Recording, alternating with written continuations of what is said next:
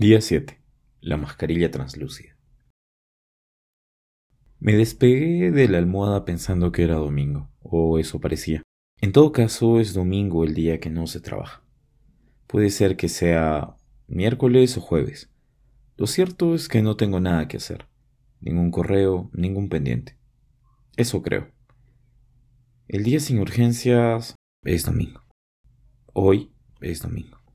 Las cosas que durante la semana desaparecen se muestran ahora indelebles. Los platos y las tazas se imponen sobre los libros, todas ellas más desgastadas, más descuidadas, con pátinas de polvo y suciedad. Los cubiertos y las obras esparregadas por el escritorio compiten con polos, medias y pantalones tirados en el suelo. Tanta dejadez se parece a ti. Pero nada de lo que veo importa en ese momento si no fuera porque entraba en un poco de luz por la ventana. No me daría cuenta dónde estaba el celular y la mascarilla, celeste y contrastante con la parquedad de todo lo que había ahí, incluyéndome a mí. Guardé el teléfono en el bolsillo derecho, decidí salir a dar una vuelta, cueste lo que cueste. Aunque vivo tres años frente a la universidad y he pasado por allí sin darle mayor importancia, el parque del barrio se mostraba ante mí como un refugio contra la ciudad, luminosa y verde, en ese momento, la brisa tenue repartía aire fresco, silencio y nostalgia. Caminé un rato por la vereda, me detuve a distinguir un pequeño diente de león. Con soberana lentitud me acerqué a apreciarlo. Pude ser testigo de cómo se desprendía cada semilla de una flor madura, y en una danza oculta huía flotando por el espacio. Una maravilla. ¿Por qué me lo perdí tanto tiempo? Despierta, oye. Pareció decirme el aleteo de un ave gigante que se posaba en el árbol más coposo. Con el estruendo vino otro. Las más pequeñas echaron vuelos de resignación. ¿Qué estarían haciendo mis amigos en ese momento?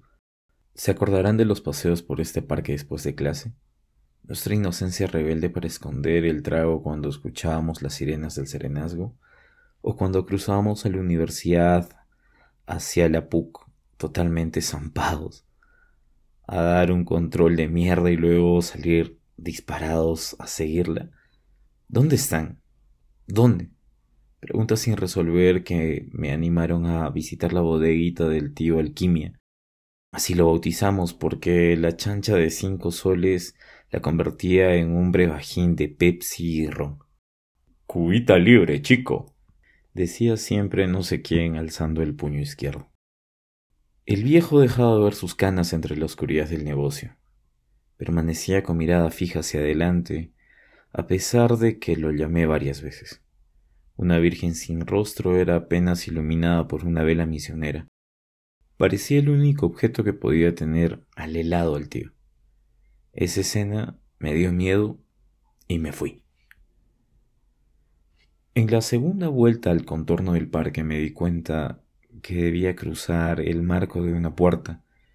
Así, de pronto, en medio camino, me aprestaba a pasar debajo del umbral. Corrí un poco la cerradura y pasé. Del otro lado no había nada nuevo, continuaba la ruta eterna. Luego de dar unos pasos, vibró el teléfono.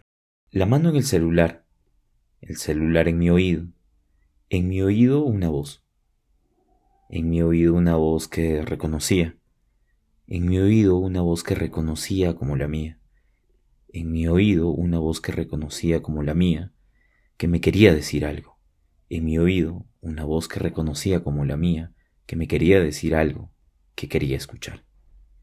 En mi oído una voz que reconocía como la mía, que me quería decir algo, que quería escuchar, justo ahora, y entonces habló.